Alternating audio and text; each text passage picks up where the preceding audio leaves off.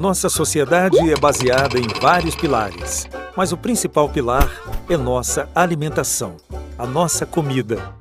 Você sabia que de cada três refeições, uma é exatamente ligada a agentes polinizadores como as abelhas?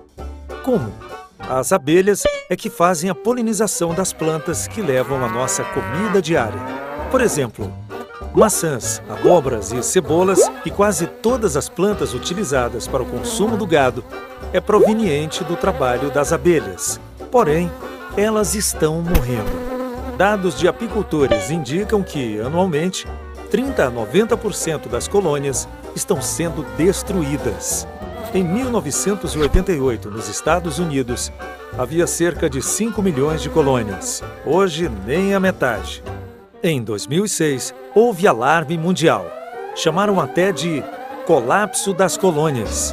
Mas afinal, o que é que está acontecendo com as abelhas? Na verdade, as abelhas já têm os seus inimigos naturais: parasitas, fungos e bactérias. Porém, o grande inimigo é o homem.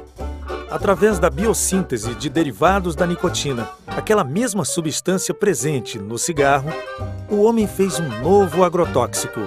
São chamados neonicotinoides, que até aqui no Brasil ainda é utilizado em larga escala.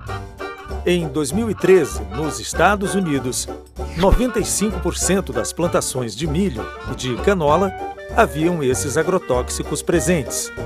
Então, o homem tem que saber estar conectado com a natureza. Nós temos que preservá-la, não só pela beleza, mas até mesmo para nossa sobrevivência. Ciência do Povo.